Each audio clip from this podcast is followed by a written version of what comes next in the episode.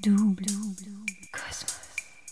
C'est le podcast qui décomplexe, démystifie, dédramatise le bien-être, tout simplement. Hello, je suis Aurélie, la créatrice de Double Cosmos. Un mardi sur deux à 18h, on se retrouve pour la double interview Fast and Vast. Avec chaque invité, tu peux donc retrouver notre conversation non pas avec un, mais deux épisodes. Le premier, la Fast Interview, ou comment démystifier bien-être en discoupe en 10 minutes. Et le second, la Vaste Interview, ou comment s'inspirer des success stories ordinaires d'experts bien-être entre réussite, galère et conseils d'experts. De quoi nous décomplexer et montrer que le bien-être, n'y a rien de plus accessible. Bienvenue dans cette vaste interview de Double Cosmos. Aujourd'hui, nous décryptons ensemble comment conjuguer écologie intérieure, parentalité et bien-être. Pour répondre à cette grande question, j'ai interrogé Jeanne Kless du podcast Basilic, qui connaît bien le sujet. Bonjour Jeanne. Coucou Aurélie. Merci beaucoup d'avoir accepté de partager ta success story ordinaire dans ce podcast. Et si tu te présentais à nous en deux mots, top chrono. Alors, c'est parti, top. Je m'appelle Jeanne Kless, j'ai 33 ans, je vis à Annecy, je suis la maman d'un petit garçon qui a 4 ans, qui est né à Hong Kong en Asie. Je suis podcasteuse à temps plein depuis 3 ans et demi et podcasteuse passionnée depuis 6 ans. Je suis une ancienne juriste en droit de l'environnement reconvertie en podcasteuse.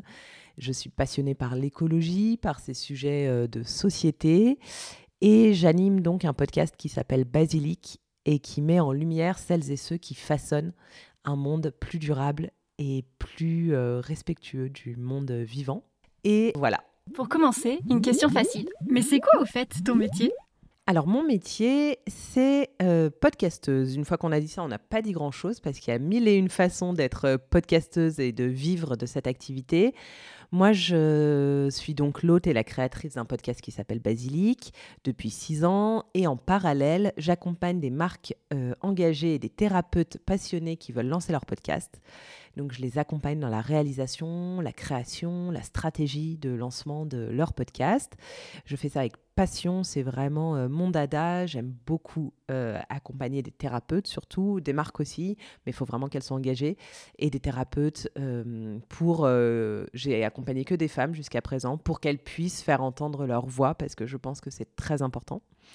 Et en parallèle de cette activité de productrice, j'ai euh, créé une formation il y a un peu plus de trois ans qui s'appelle Basilic Studio et qui permet à des indépendants, qu'ils soient débutants ou euh, moins experts du sujet, de se lancer dans le podcast et euh, surtout de booster leur podcast, de faire en sorte que leur podcast soit écouté, que ça fonctionne, que ce soit quelque chose qui est rodé, qui prennent toujours autant de plaisir à animer leur podcast. C'est d'ailleurs la première question que je leur pose euh, en formation. Est-ce que c'est un sujet qui vous passionne?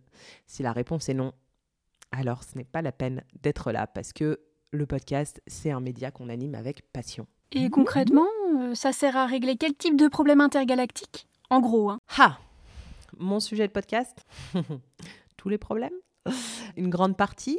Ça nous permet de prendre conscience qu'on habite sur une euh, planète Terre aux ressources euh, finies, que notre activité humaine met à mal la planète, le vivant, l'écosystème qui nous accueille. Et donc l'idée, c'est de comprendre comment nous, à notre échelle, on peut agir. Alors, je suis très lucide sur le sujet et je sais très bien que les petits gestes ne vont pas nous sauver et qu'il y aura besoin de beaucoup plus de hum, choses qui doivent changer, d'autres prises de décision. Pour autant, je reste convaincue que lorsqu'on a des valeurs très fortes, si au quotidien, on essaie de les appliquer et d'être en adéquation et aligné avec ces valeurs-là, alors on vit une vie plus heureuse. Et moi, c'est tout mon propos dans Basilic. Et l'idée, c'est de montrer qu'on peut rester positif, qu'on peut entreprendre autour de ces sujets d'écologie avec euh, passion, bienveillance, bonne humeur et qu'il euh, y a mille et une choses à inventer.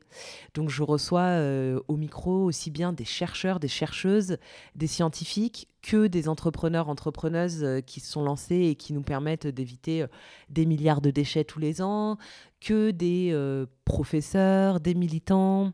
Voilà, c'est très vaste, des thérapeutes, des psys, enfin, c'est très vaste, c'est volontaire. L'idée, c'est vraiment euh, que chacun puisse aller piocher les épisodes qui les intéressent sur les sujets qui les passionnent. Donc si toi Aurélie t'es passionnée par la mode, eh ben tu vas aller écouter Basilic et tu vas sûrement commencer à écouter les épisodes qui sont consacrés à la mode. Et puis tu vas te questionner et peut-être que ça ouvrira une autre porte.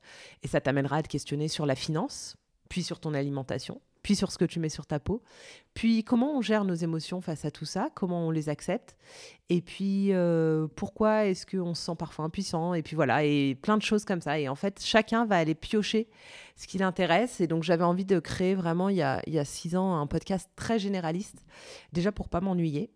Euh, je voulais pas m'enfermer dans un sujet. Et puis parce que euh, l'écologie, elle est partout. En fait, n'importe quel sujet de la vie peut être euh, regardé et abordé sous le prisme de l'écologie. Et c'était vraiment ça mon positionnement et ça l'est toujours euh, six ans plus tard. Et là, nous, aujourd'hui, on va se concentrer sur la question de l'écologie intérieure et la parentalité, c'est ça? Tout à fait.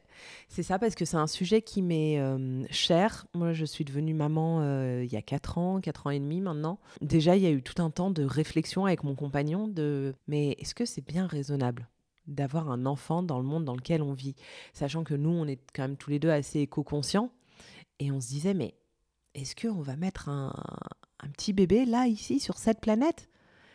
Et euh, donc euh, ça, ça a pris beaucoup de temps de réflexion pour nous. On s'est pas mal euh, questionné. J'ai enregistré un épisode passionnant à ce sujet, alors après être devenue maman, mais avec Emmanuel Pont, sur euh, faut-il encore euh, faire des enfants et c'était passionnant en fait parce qu'il expliquait pourquoi c'est pas contradictoire de vouloir un enfant dans un monde qui déraille donc voilà donc il y a eu tout un temps de questionnement et ensuite nous on était tous les deux alignés pour se dire qu'on était hyper partant pour avoir un enfant, qu'on en rêvait, mais qu'il fallait que ça se fasse dans des conditions qui nous ressemblent en fait et qu'on voulait pas lui inculquer des valeurs qui soient pas les nôtres, on voulait qu'il grandisse en ayant une certaine euh, conscience du monde qui l'entoure. Donc voilà, il y a eu plein de choses comme ça, plein de petits déclics, plein de choses qui se sont mises en place. Et donc c'est un thème qui m'est cher et c'est un thème aussi sur lequel j'ai beaucoup échangé avec ma communauté. Je reçois beaucoup de messages en fait de futurs parents, de jeunes adultes en âge d'avoir des enfants qui se questionnent beaucoup et qui me disent mais Jeanne, comment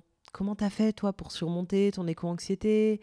Comment t'as fait pour être en paix avec l'idée de mettre euh, au monde un enfant dans, ce monde qui déraille, où il fait 25 degrés le 5 octobre? Et, euh, et, voilà, et donc euh, c'est vraiment un sujet pas facile quand on est en plein dedans, tu vois, c'est, des questionnements qui, qui, nous bouleversent. Et j'avais très envie de l'adresser à ton micro. Et c'est quoi ta touch à toi, ta spécialisation, ce qui fait ton originalité, dans la stratosphère du bien-être, pour aborder ces sujets-là?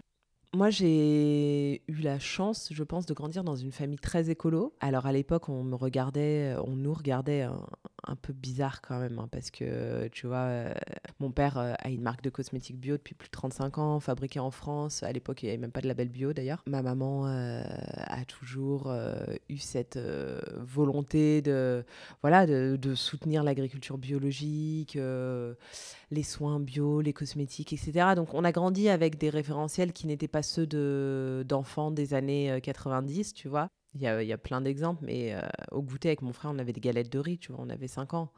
Alors maintenant, c'est tendance de manger des galettes de riz au goûter, et tant mieux. Euh, à l'époque, pas du tout.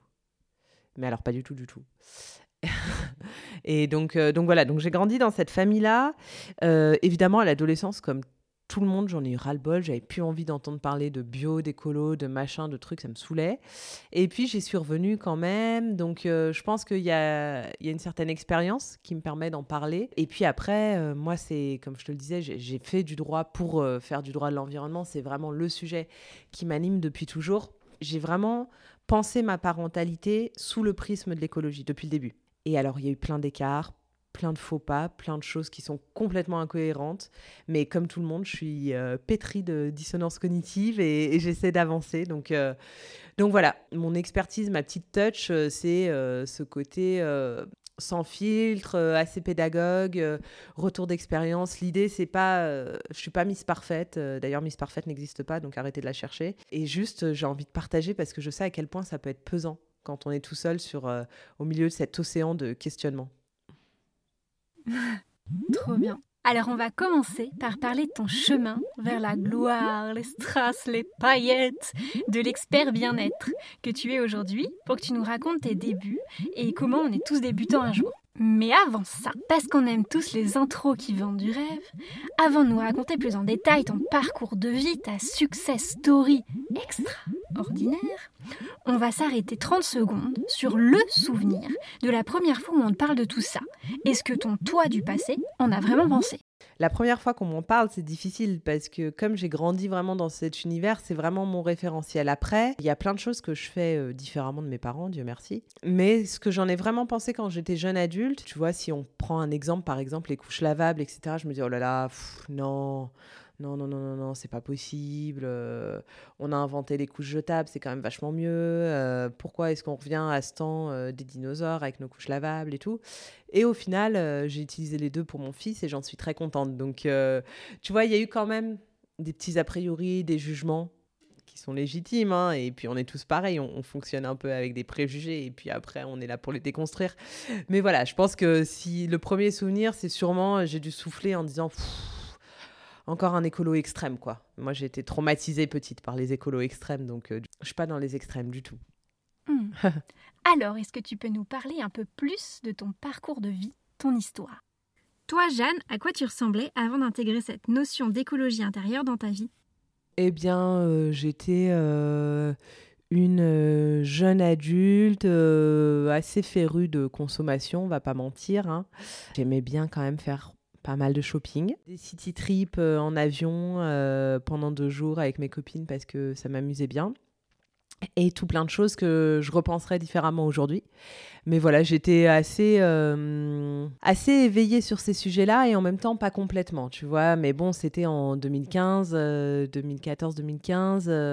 on parlait d'écologie, mais on n'abordait pas non plus toutes ces thématiques-là. Donc euh, forcément, euh, ça me traversait pas l'esprit. J'étais déjà en couple, ça fait très longtemps que je suis avec mon copain. Par contre, on savait que, tu vois, on n'aurait pas un enfant euh, tout de suite, pas trop tôt. Euh, et c'est seulement une fois qu'on a déménagé à Hong Kong. Euh, et même après, en fait, moi, j'ai jamais pensé avoir un enfant à Hong Kong. Notre fils est né là-bas pourtant. Donc, comme quoi, la vie est pleine de surprises. Bon, et si on rentrait maintenant un peu plus dans l'intimité de tes réussites, sans filtre C'est le moment où on décortique les conseils que tu t'appliques toi en tant qu'expert bien-être au quotidien, histoire de passer direct de la théorie à la pratique pour ceux qui veulent se lancer. Alors, c'est quoi la première chose qui faisait pas partie de ton quotidien et que tu mis en place? Alors, bah, la première chose que j'ai mise en place, euh, c'est l'allaitement, parce que clairement, ça ne faisait pas partie de mon quotidien avant. J'ai euh, allaité euh, mon fils pendant, euh, je sais plus, 15 mois, 17 mois, quelque chose comme ça, donc assez longtemps. Et ça a été euh, franchement une merveilleuse aventure. C'était génial. Je rêvais d'allaiter. une fois que j'étais enceinte, enceinte, en fait, j'ai su que j'avais envie d'allaiter pour plein de raisons. parce que déjà j'aimais cette connexion avec mon bébé, parce que ça me paraissait être le choix le plus écologique aussi, qui de mieux que sa mère euh, nourricière, tu vois, versus euh, du lait. Alors, aucun jugement pour euh, les mamans qui décident de ne pas allaiter. Enfin, vraiment, moi, je, j'ai des copines qui n'ont pas allaité, je m'en, fous complètement. Mais pour moi, en tout cas, ça me paraissait être le plus juste. Mais ça a été assez difficile à mettre en place. Ça a été très douloureux pour moi. Euh, pour mon fils, ça allait, mais ça a été très douloureux pour moi. Ça a demandé beaucoup d'acceptation de la situation. Euh, ça m'a demandé de, prendre sur moi. Euh, c'était vraiment une, souffrance pendant le premier mois, jusqu'à ce que, qu'en fait, on fasse couper le frein de langue de mon fils et que du coup, ça, ça résout une grande partie de, de nos problèmes. Donc, tu vois, c'était pas facile. et pourtant, je me suis accrochée parce que je sentais au fond de moi que ça allait être une belle aventure. Et ça l'a été. Après, assez euh, rapidement, j'ai euh, tiré mon lait pour que mon compagnon puisse lui aussi euh, donner des biberons, pour que je puisse sortir, pour que je puisse aller travailler. Enfin bon, voilà, il y avait quand même plein d'enjeux autour de tout ça, que notre nounou puisse donner le biberon à notre fils et tout. Et voilà, et puis après, un peu plus tard, quand, quand, il était plus grand, on est passé sur un allaitement mixte, donc à la fois du lait euh, en poudre de temps en temps et du lait maternel pour l'habituer aussi.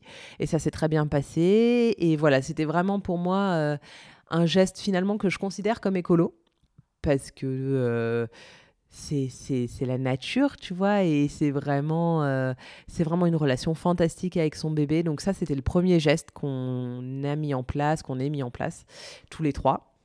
Euh, et je dis tous les trois parce que vraiment, ça a demandé à mon compagnon d'être là, de me soutenir. Euh, le premier mois, il se levait la nuit pour chaque tété euh, parce que moi, je n'étais pas encore super à l'aise comme ça me faisait mal, donc je n'allaitais pas allongée.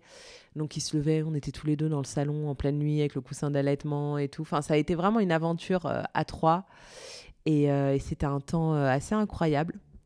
Donc voilà, le sevrage a été un peu rude forcément parce que c'était pas facile pour mon fils, mais en une journée, une nuit après, c'était plié. donc voilà, je lui ai expliqué et puis il a compris petit à petit. Et, et voilà, et franchement, c'était vraiment une superbe, superbe aventure. Donc ça, je dirais que c'était la première chose. La deuxième, dans la même veine, c'est la DME, donc la diversification alimentaire menée par l'enfant qui pour moi était un choix écolo et un choix de parents éclairés. Je m'étais beaucoup renseignée sur le sujet. Ça me semblait être la meilleure chose d'un point de vue euh, nutritionnel pour l'enfant, puisque euh, pour celles et ceux qui ne connaissent pas, donc euh, le principe c'est que l'enfant s'alimente seul. Donc on met à sa disposition des morceaux de légumes euh, suffisamment gros pour qu'il puisse manger seul. Alors vraiment, ne le faites pas comme ça sans vous être renseigné. Hein. Ça peut être très très dangereux. Mais voilà, il faut vraiment prendre le temps de se renseigner. Mais une fois qu'on est renseigné, en fait, ce qui est magique avec la DME, c'est que donc l'enfant déjà a une certaine sensorialité du repas. C'est-à-dire qu'il va d'abord toucher, mettre à la bouche, apprendre à mettre à la bouche, mastiquer. Et c'est complètement différent de la diversification alimentaire comme on peut la mener, euh, surtout en France où dès 4 mois, on, te propose les purées pour l'enfant. En Asie, c'est pas du tout comme ça. En Asie, euh, si les enfants, ils ont jamais mangé de solide à 6 ou 7 mois, personne n'est inquiet. Euh, mon fils, il a commencé la DME à 6 mois et demi, 7 mois. Donc avant ça, il avait jamais consommé vraiment que du lait. Et ça allait très bien. Et c'était pas un souci euh, s'il n'avait pas mangé de solide. Donc voilà, donc voilà, ça demande de prendre sur soi aussi en tant que parent parce que c'est difficile. On contrôle pas ce que mange l'enfant. On contrôle pas la quantité. Faut faire confiance à l'enfant dans sa façon de gérer son alimentation. Ça met le cirque. Hein. on va pas se mentir. Hein. Je, ne vais pas dire, voilà, je vais pas dire que c'est propre et que euh, c'est une partie de plaisir. Hein. On retrouve des carottes projetées sur les murs, euh, des morceaux de courgettes collés sous la table. Bon, mais c'est pas grave. Euh, moi, franchement, je, je me suis toujours dit que ça faisait partie de l'aventure. Et, euh, et, évidemment qu'une fois de temps en temps, quand on a envie de quelque chose d'un peu plus propre, etc., si on est à l'extérieur, ça peut être intéressant de, leur donner une petite purée. Par contre, faites attention parce que si vous faites la DME, euh, on peut pas faire une. C'est pas comme l'allaitement où on peut faire hybride. Euh, parce que euh, c'est une histoire de réflexe en fait euh, vomitif. Donc, enfin bref, vous, vous lirez là-dessus. Mais l'idée, c'est de ne pas mélanger les deux. On ne peut pas faire purée et DME. Si l'enfant consomme en DME, il doit rester en DME la plupart du temps. Euh, pour pas euh, qu'il euh, s'habitue et qu'il risque d'avaler un morceau trop gros. Donc ça, c'est super important, mais de toute façon, n'importe quel parent qui a envie de, de se lancer dans l'aventure de la DME saura se renseigner. voilà, franchement, moi, j'ai trouvé que c'était absolument fantastique. On s'est régalé. J'adore cuisiner, donc j'ai fait plein de trucs. Mon copain aussi. En plus, on vivait en Asie à ce moment-là. Donc, il mangeait des mangues, il mangeait des dragon fruits, il mangeait des ananas. Enfin bon, voilà, il a goûté tous les fruits exotiques, etc. Et pareil, pour moi, ça fait partie de cette euh, parentalité éco-consciente, si tu veux, parce que, euh, mine de rien, tu proposes à ton enfant des produits non transformés. Donc, tu envoies des signaux assez forts. Tu te libères du poids des petits pots, des plastiques, euh, de cette industrialisation aussi autour de l'alimentation de ton bébé. Tu te libères aussi du poids de faire les purées toi-même, parce que c'est génial, mais ça prend du temps ils mangent presque comme toi. Enfin, moi, je mange, je consomme beaucoup de légumes vapeur et tout. Je consomme plus de légumes vapeur que je ne consomme de purée, si tu veux. Donc, j'avais juste à couper les légumes d'une autre façon et c'était très facile. Et puis on peut tester des choses sympas une fois qu'ils sont plus aguerris avec la DME. On peut tester de faire soi-même des pancakes de courgettes par exemple. Enfin, il y a mille choses à inventer, mille recettes. Alors là encore, faites attention à vous. Sur les réseaux, on a l'impression que les parents font toujours des assiettes merveilleuses, super élaborées, avec 15 déclinaisons. Si c'est pas comme ça chez vous, c'est pas grave. Vraiment, il y a des jours où les assiettes seront merveilleuses et puis des jours où ce sera juste euh, courgettes euh, et euh, poisson et puis ce sera très bien aussi et ce sera pas dans une assiette en bambou avec trois parties compartimentées, c'est pas grave. Donc voilà, il y, y, a quand même tout ça aussi. On n'a pas besoin d'artifice pour pratiquer la DME. On a juste besoin de connaître les règles de santé et de sécurité pour notre enfant. Et c'est tout. Donc voilà, la DME. Euh, les couches lavables, c'était aussi une très chouette aventure. Moi, ça me tenait à cœur. Euh, alors, pour avoir enregistré pas mal d'épisodes sur le sujet, sur l'impact en fait des couches, l'écart est pas si important entre couches lavables et couches jetables, euh, dans la mesure où en fait laver ça consomme aussi beaucoup, etc. Donc l'écart est pas si important, mais par contre moi, c'était important pour moi parce que les couches, même si on prend des couches bio, etc., ça reste une matière euh, plastique synthétique. Et j'avais envie de mettre sur les fesses de mon bébé et euh, sur ses parties euh, génitales des matériaux qui soient plus sains. Et donc, ça me tenait à cœur de mettre du coton, d'utiliser des couches lavables. Je l'ai pas fait, on l'a pas fait tout le temps, pas que des couches lavables toute la journée parce que la nuit pour nous c'était plus facile de mettre des couches jetables euh, et de la jeter le matin et puis voilà c'était plus simple de fonctionner ainsi. Mais on a adoré utiliser les couches euh, lavables. On avait acheté des Bambino Mio franchement super marque euh, c'était top. Je pense que vous pouvez même en trouver sur Vinted. En seconde main j'avais acheté des lots de seconde main j'en avais acheté neuf et puis aussi des lots de seconde main. Et c'était vraiment super. C'est des couches très sympas avec des, petits animaux dessus. Elles sont très peps comme ça très colorées. Et euh, donc voilà, on a beaucoup utilisé ça. Quoi d'autre? Nous, on avait euh, à Hong Kong aussi, quand notre fils était petit, un système de location de vêtements on louait ses vêtements, les bodys, les leggings, etc. Alors maintenant, je le fais plus parce que vous verrez, mais euh, quand ils grandissent, les vêtements, on les garde plus longtemps, évidemment, parce qu'ils prennent moins de centimètres et puis en fait, ils maigrissent, ils sont moins potelés. Et donc, le vêtement leur va toujours. c'est assez bizarre, mais voilà, ils peuvent garder des vêtements pendant un an, deux ans. notre fils, il a un jean d'une super marque éthique qui s'appelle Pippins, que ma mère lui a offert il y a deux ans et demi. Et là, je viens seulement de me dire, bon, le jean est trop court, ça y est, c'est fini. Mais en fait, pendant deux ans et demi, le jean a tenu, il n'y a pas de trou. Euh, là, il y a un tout petit trou au niveau du genou, mais ça pourrait être apiécé. Et il pourrait euh, servir à un autre enfant, et ça va être le cas, puisqu'il va servir à ma nièce. Donc, euh, bon, voilà. Tout ça pour dire qu'il y a des vêtements qu'on peut garder très longtemps. Et il y en a d'autres, les bodys, les leggings et tout. Ça demande pas mal de change. Et en fait, nous, on avait trouvé un système de location de vêtements. Mais ça, ça peut être une piste aussi à explorer pour vous. Déjà, niveau charge mentale, on est plus tranquille. On loue les vêtements, on les a pour 2-3 mois, puis après on les renvoie. C'est sympa. Et on a essayé d'acheter le moins possible des vêtements neufs, mais ça c'est une règle qu'on a aussi pour nous. Euh, ça n'empêche pas qu'on a pu en acheter des neufs évidemment, mais on essaye de privilégier la seconde main parce que si vous regardez pour les vêtements pour enfants, il y a vraiment de quoi faire. C'est des fringues qui en général ont été portées deux trois fois, et c'est vraiment dommage euh, que ça finisse euh, à la benne. Et puis euh, la benne, c'est pas une solution euh, pérenne, hein, puisque ça finit euh, sur, bah, sur les territoires africains, plein de pays différents. Donc voilà, il y a quand même un véritable impact. Et ça, ça fait partie des questions qu'on peut se poser et sur lesquelles on peut avoir, nous, une grande marge de manœuvre et donc un impact réel et concret. Et évidemment qu'il n'est pas habillé en marketing de la tête aux pieds parce que j'ai pas les moyens voilà, je fais pas euh, partie des, gens qui ont les moyens de vêtir mon fils uniquement avec des marques engagées. Par contre, euh, on l'a fait à plusieurs reprises et on continue de le faire. Bah, pour Noël, j'aime bien demander à ma mère qu'elle lui offre un jean qui coûte 85 euros. Alors oui, c'est cher, mais elle aurait sûrement mis ce prix-là dans un cadeau, un jouet dont il n'aurait pas forcément eu besoin, et, euh, et un jean qui va durer deux ans et demi, quoi. Euh, qu'on va laver euh, à n'en plus finir, euh, rapiécer si besoin. Et en fait, ça, ça me parle vachement, tu vois. Donc, il y a quand même ce côté durabilité. Et c'est des valeurs que j'ai envie de lui, lui inculquer. De voilà, les vêtements, ils sont là, ils durent. Et c'est pas à chaque saison, on renouvelle pas sa garde-robe. Moi, je le fais pas pour moi. Et on le fait pas pour toi non plus, mon chéri. Et c'est comme ça.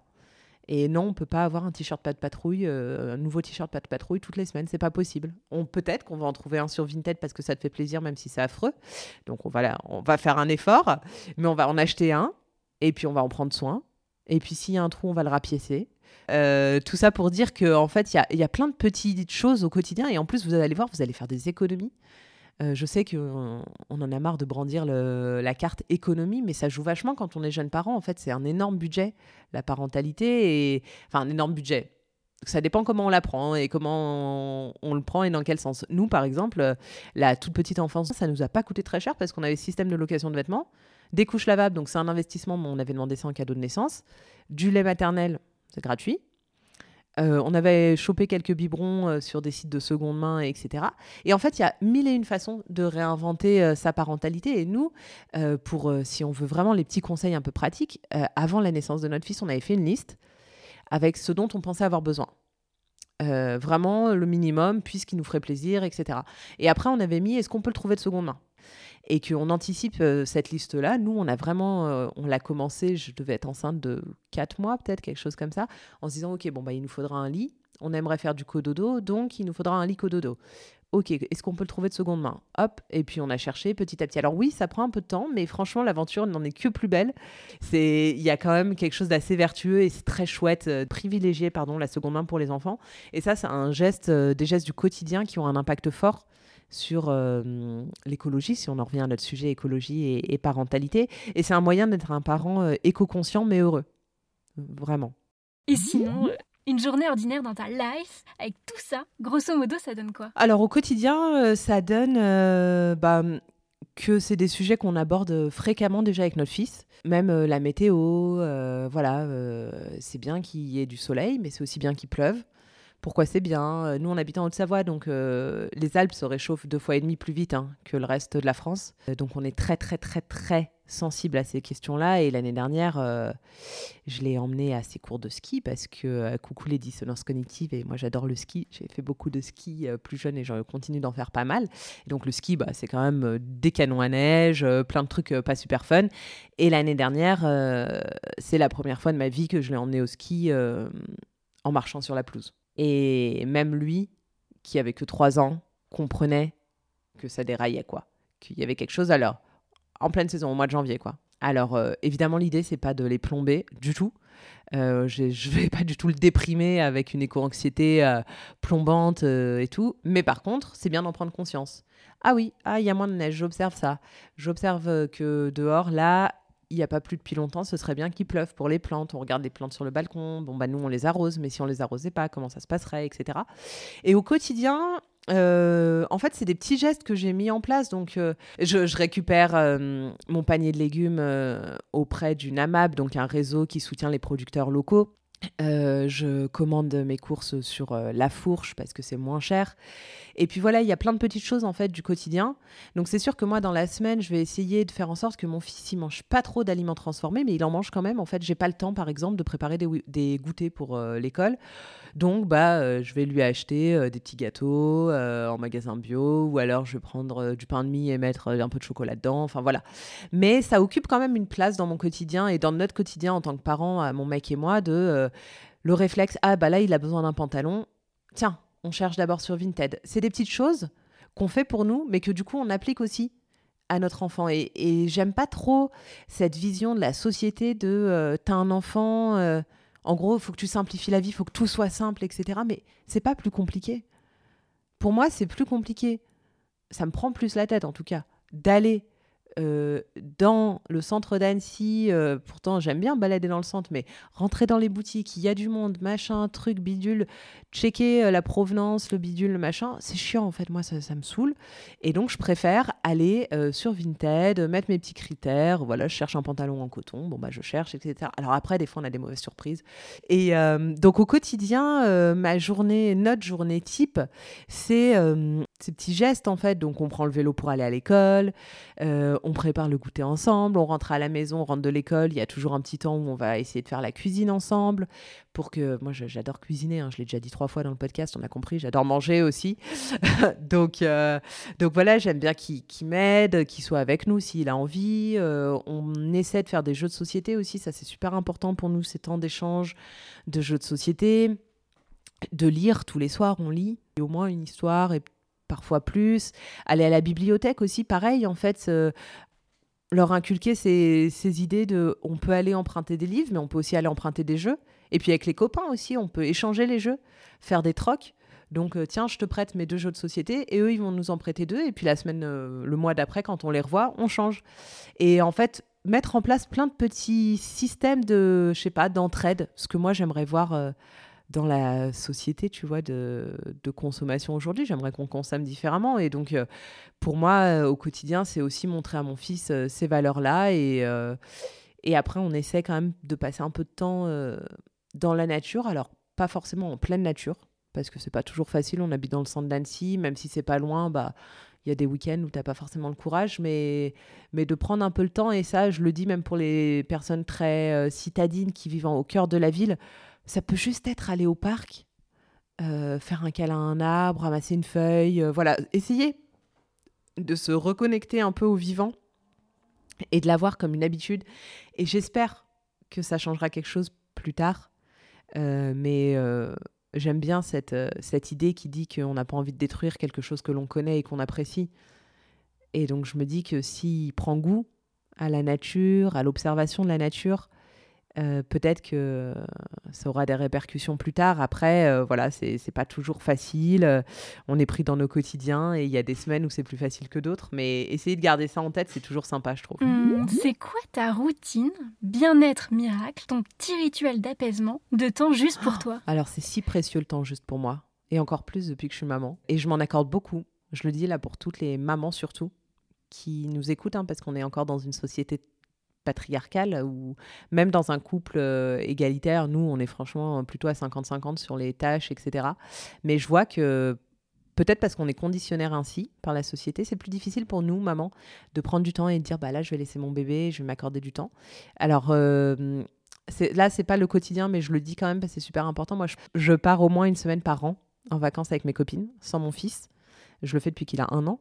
Et euh, au quotidien, alors au quotidien, est-ce que j'arrive à prendre du temps pour moi tous les jours, je ne sais pas forcément, mais euh, je prends le temps d'aller au sport, je prends le temps d'aller marcher toute seule. Et surtout, je le dis. Si je ressens que là, j'ai besoin de temps seul, eh ben, je le dis à mon mec, je le dis à mon fils. Et je leur dis écoutez, la maman, elle va marcher un peu, elle va se balader. Je l'ai fait la semaine dernière, tu vois, samedi dernier. Trop plein d'émotions de mon côté, j'étais pas bien, j'avais besoin d'être seule avec moi. Et ça m'a fait vachement de bien. Et en fait, une fois qu'on note la culpabilité et qu'on se dit, attends, mais mon fils, il est aussi bien avec son papa, en fait, tout va bien. Tout va bien. Euh, ça va bien se passer. Et une fois qu'on a ce, mindset-là, euh, c'est super important. Moi, par exemple, j'adore aller au resto toute seule. Et souvent, on me dit, mais pourquoi tu vas pas avec ton mec euh, Ou pourquoi vous y allez pas tous les trois? Bah non, parce qu'en fait, moi, j'adore y aller toute seule. Donc pourquoi j'irai avec les autres? Et j'aime bien faire les deux, mais j'aime bien y aller toute seule. Et ça, tu vois, quand je partage ça, c'est très compliqué. Euh, les retours. Mais je vois que ça renvoie beaucoup de personnes, surtout des mamans. Alors, euh, je ne veux pas faire des généralités, mais moi, c'est surtout avec des mamans que j'échange. Ça les renvoie à leurs propres difficultés, en fait, et ça les confronte à cette situation-là. Et elles disent, mais comment tu fais, Jeanne? J'adorerais y arriver. Euh, comment tu arrives à te détacher, etc. Et en fait, mon secret, je pense, c'est de l'avoir fait assez tôt, de pas trop attendre. Mais en fait, n'abandonnez pas ça. Si c'est ça qui vous rend heureuse, n'abandonnez pas. Banalisez du temps pour vous, pour le sport, pour euh, aller marcher, pour euh, téléphoner à vos copines, enfin, peu importe. Mais, euh, mais vraiment, et ça, c'est pour moi la règle, tu vois, le pilier de l'écologie intérieure, c'est trouver son équilibre. Et tant que tu l'as pas trouvé, eh ben, t'es pas heureux. Parce que es, si tu es trop dans l'extrême de l'écologie ou de la parentalité positive à tout prix, tu te détruis toi. Et donc, pour ton gamin, bah, c'est pas top. Parce que quelle image tu renvoies? Un parent sacrificiel qui n'est pas heureux bah, du coup, l'enfant sera pas heureux non plus. Hein. Ce sont des éponges, ils absorbent toutes nos émotions. Euh, et en fait, il faut vraiment trouver ce bon équilibre et c'est pas facile. Ça demande beaucoup de discussions avec votre conjoint ou conjointe euh, et d'explications auprès de vos enfants. Mais une fois qu'on le fait, franchement, qu'est-ce qu'on est bien? Mais qu'est-ce qu'on est bien? Et moi, j'adore euh, autant mes week-ends euh, solo que mes week-ends euh, en famille. Euh, avec ce qu'on fait aussi avec mon compagnon, c'est qu'on on se s'accorde des temps seul avec l'enfant. Donc on va aller faire une marche que tous les deux ou une activité que tous les deux. et voilà. Et ça, c'est le bonheur aussi, quoi. Donc vraiment, trouver votre équilibre, c'est le pilier de, de l'écologie intérieure. Et vous pouvez aussi penser votre corps et votre fonctionnement sous le prisme de la permaculture. Mais là, je vous inviterai à, aller vous renseigner sur la permaculture, de, comment, comment moi j'interagis avec les autres, comment je me nourris, qu'est-ce qui me ressource aussi, comment je me préserve pour être meilleur plus tard, pour avoir assez de batterie, pour avoir plus d'énergie. Enfin bon, voilà, c'est passionnant, on pourra en parler pendant des heures. Mhm. Bon, ok, si tu le veux bien, rentrons maintenant un peu plus dans l'intimité, des moments un peu plus laborieux, les petites galères quoi, sans filtre et sans jugement évidemment, simplement pour démystifier le statut d'expert inaccessible et montrer que les jours avec et les jours sans, bah c'est normal en fait. Alors vas-y, fais-nous déculpabiliser de parfois juste un peu galérer. L'anecdote jamais dite, le secret inavoué, qui fait que t'es bien terrien et humain avant tout. Allez, à vous. Eh bien, je vais avouer tout de suite, mon fils euh, a pris l'avion pour rentrer de chez ses grands-parents, qui habitent pourtant en France. Euh, ils habitent en Vendée et nous, on habite à Annecy, donc en Haute-Savoie. Et donc, il a pris l'avion avec son papa pour rentrer des vacances euh, parce que c'était trop loin, trop compliqué, trop cher. Voilà. Et ça arrivera encore si ça doit arriver, c'est comme ça. Et justement, qu'est-ce qui t'a le plus chamboulé à provoquer un Big Bang dans ta vie? Sur ma tolérance envers les autres. En fait, ça a été. Alors, chambouler un Big Bang, non, mais ça m'a demandé beaucoup de travail parce que quand tu es écolo, que tu es engagé, c'est au début très compliqué d'interagir avec des gens qui ne le sont pas du tout ou que ça n'intéresse pas. Et en fait, il faut apprendre à accepter ça. Et moi, dans mes meilleurs amis, euh, j'en ai qui euh, n'ont pas forcément ces sujets en tête, qui n'ont pas envie de les avoir, qui apprécient ce déni un peu confortable. Et il faut respecter chacun son temps, euh, chacun son histoire aussi. Et voilà, et ça, ça a provoqué un chamboulement, je sais pas, mais en tout cas, il y a eu des moments où le vase était trop plein pour moi et c'était compliqué. J'avais l'impression qu'on pourrait plus jamais euh, être amis, qu'on évoluait sur deux planètes différentes. Et une fois qu'on fait la paix avec ça, avec le jugement des autres, avec la façon dont on a envie que les autres fassent, parce qu'en fait on s'en fout de comment font les autres. L'important c'est nous, ce qu'on fait nous pour être heureux et bien. Et une fois qu'on comprend ça, ça va beaucoup mieux. Mais il y a un petit temps d'adaptation pas facile. Et qu'est-ce qui t'a pourri la vie le plus, toi au final, et que t'as réussi à changer, dont tu t'es débarrassé? Euh, alors ça m'a pas pourri la vie, j'adorais le principe euh, des compotes rechargeables, des pommes rechargeables, mais dans les faits, euh, j'achète des pommes très souvent. Voilà, c'est comme ça. ça m'a pas pourri la vie, ce serait abusé de dire ça, mais ça soulage ma charge mentale. Ne pas avoir à remplir le petit pot de pommes puis le laver, etc. Donc ça fait un déchet, mais c'est comme ça, j'assume. Trop bien. C'est quoi le conseil que tu donnerais à ton toi du passé, des années-lumière en avance le scoop arrivé tout droit du futur, quoi? Je dirais fais-toi confiance et écoute-toi parce que j'étais pétrie de, doutes et d'incertitudes et au final, euh, ça se passe bien, ça avance et, surtout se faire confiance en fait parce que quand on prend des engagements assez forts, euh, l'allaitement, euh, le fait de mettre son bébé au sol et de pas le mettre dans une chaise haute. Euh, beaucoup de sujets autour de la motricité de l'enfant, de l'alimentation, la DME. C'est très facile hein, d'être très vite critiqué en fait par l'entourage qui se veut bienveillant, euh, mais qui te dit ah oui mais moi je faisais pas comme ça. en fait je m'en fiche de comment tu faisais. Moi je fais comme je veux. Et ça c'est pas facile. Et j'ai réussi à le faire et je je me remercie et tu vois avec le recul je dirais à la Jeanne d'il y a longtemps fais-toi plus confiance et affirme-toi. Et j'aurais dû le faire avant. J'aurais pas dû attendre d'être maman. Ouais. Et l'obstacle à ton bien-être dont tu veux te dépatouiller, mais pour lequel tu es un peu encore en mission aujourd'hui? Bah les injonctions. Les injonctions à faire ceci, faire cela. Euh, il faut que ton enfant il passe plus de temps dans la nature. Euh, il faut euh, que tu partes en vacances euh, de manière slow et durable, il faut que tu fasses à manger euh, des produits locaux, etc. Et c'est génial. Et oui, il faut faire tout ça. Et oui, je le fais avec envie et passion et, ça me régale. Mais ça peut aussi être une injonction parfois. Et il y a des choses que je suis pas forcément euh, prête à faire ou des concessions aussi que j'ai dû faire. J'aurais adoré que mon fils y fasse l'école dans la forêt. Tu vois, je trouve ça génial sur le principe. Dans les faits, matériellement, c'est juste pas possible pour nous. Euh, pour plein de raisons. Euh, et, voilà, bon, bah, il faut faire des concessions. Donc euh, voilà. Ouais, je pense que c'est un travail sur soi et puis qu'il y a des périodes où c'est plus facile que d'autres en fait. Il y a des périodes où on est bien, où on est en forme et c'est facile d'envoyer valdinguer toutes ces injonctions. Et puis il y a des moments où on est plus fragile, plus vulnérable et où ça va nous heurter en plein cœur. Et là, bon, bah, ça demande un peu le temps de comprendre pourquoi, pourquoi à ce moment-là c'était plus douloureux, pourquoi à ce moment-là euh, je l'ai perçu comme ça, alors que d'habitude ça glisse et ça ne me fait rien, qu'est-ce que ça veut dire? Et ça implique de se poser des questions. C'est quoi ton plus gros péché mignon qui te fait déroger à tes bonnes habitudes de bien-être? Attention, l'heure est grave là. Les bonbons on aime bien. J'en achète pas beaucoup, mais on aime bien manger des petits bonbons. Et les chips. Petit tracas du quotidien sur lequel tu baisses un peu la garde, celui où on se dit, oh, c'est pas si grave hein, finalement. Bah, les pommes potes. Euh, quoi d'autre? Quand mon fils, euh, tu vois, euh, là on n'a plus de baignoire, mais avant on avait une baignoire, il aimait bien prendre des bains. Alors on essayait de, garder l'eau pour que ça puisse ensuite servir pour, pour mon mec ou pour moi, mais voilà aussi faire kiffer son enfant de temps en temps et pas être dans une écologie extrême, c'est pas mal. En fait, on, évolue dans une société d'hyperconsommation. Hein. On a je sais plus combien de milliers de sollicitations par jour pour acheter, et c'est pareil sur les enfants en fait. Et même quand ils regardent pas la télé, Euh, nous, on n'a pas de télé à la maison, et même quand il n'y a pas la télé, mais en fait, il y a des pubs partout. Là, sur mon lit, j'ai un catalogue Playmobil. Tu vas au supermarché euh, en bas de chez toi, euh, acheter un truc, il y a des promos, des trucs pour les enfants. Tu vas au magasin bio, c'est pareil. Tout le temps. Et donc, le moment, il nous dit tout le temps, on pourrait acheter ça, on pourrait acheter ça. Et donc là, on est dans une phase d'apprentissage de non, tout ne s'achète pas, non, on ne peut pas tout acheter non plus et pourquoi est-ce qu'on achète? Et est-ce que ça nous rend heureux? Et comment on consomme, etc. Et puis c'est pas facile. Et il y a des jours où tu es en mode euh, YOLO, euh, allez vas-y on fait la pêche au canard et on attrape ce jouet made in China euh, qui va se casser dans deux minutes parce que ça nous fait kiffer, c'est trop cool. Et il y a des jours où c'est pas comme ça.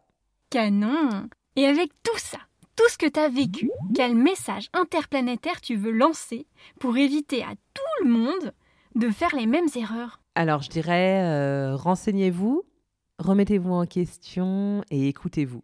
Parce que c'est hyper important et que en fait une fois qu'on est bien renseigné qu'on a essayé de déconstruire deux trois trucs dans lesquels on a grandi que ce soit sur l'écologie la parentalité positive l'inclusion et que ensuite on met tout ça en pratique c'est le top et si tout le monde fait ça on sera vraiment vraiment au top en 2050 et on aura une belle planète.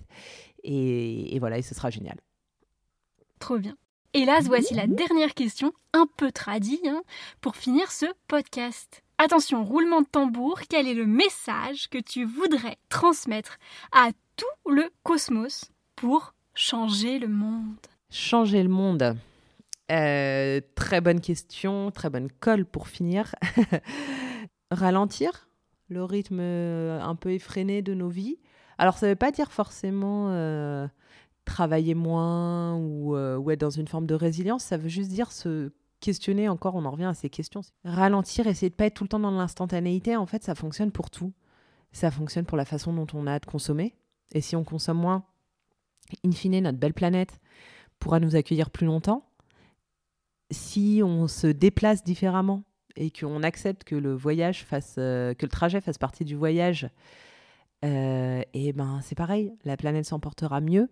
Et je sais que c'est pas facile et, et je sais que ça prend du temps, mais vraiment, je suis persuadée qu'il y a mille choses à inventer pour qu'on soit tous hyper épanouis, hyper heureux et euh, sur une planète vivable, tu vois. Et que, en fait, moi, ça me fait peur qu'il fasse 50 degrés dans 10 ans. J'ai pas envie de ça. J'ai envie d'une autre trajectoire.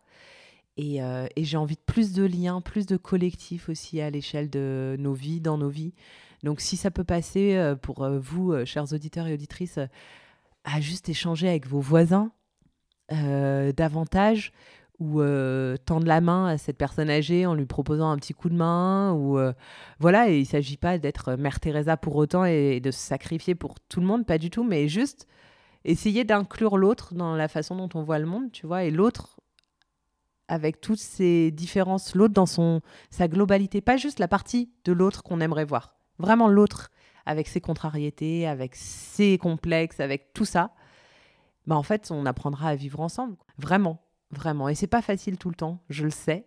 Et je suis ouverte à la discussion à ce sujet, mais il euh, faut essayer de le faire un tout petit peu. Hmm. Alors une dernière petite chose avant qu'on se quitte, est-ce que tu peux nous rappeler où les auditeurs peuvent te contacter ou retrouver tout ton travail? Je mettrai les liens dans les notes de l'épisode. Bien sûr, et bien sûr toutes les applications euh, d'écoute de podcast, donc euh, en tapant Basilic tout simplement, le logo est euh, rose et bleu, et sur Instagram sous le nom de Basilic Podcast, et sinon sur mon site, il y a mon mail, tout ce qu'il faut pour me contacter, vous pouvez m'écrire, je vous répondrai avec plaisir.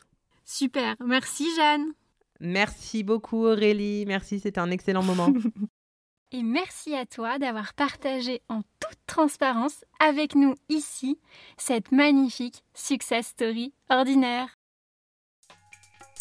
Hey L'épisode touche à sa fin. Si tu as aimé cet épisode, dis-le moi en commentaire ou avec 5 étoiles sur Apple Podcast ou Spotify. C'est le meilleur moyen de le faire connaître. Et si tu veux m'aider, partage cet épisode à 2-3 personnes autour de toi. Moi, ça m'aide énormément. Et peut-être que les épisodes les aideront aussi. Tu viens d'écouter la version vaste du double interview Fast and Vast avec ce nouvel épisode de Success Story ordinaire d'Expert Bien-être. Si tu ne l'as pas vu, tu peux aussi retrouver le Fast Interview, l'autre partie de la discussion avec mon invité du jour, dans l'épisode précédent en vidéo sur la chaîne YouTube Double Cosmos.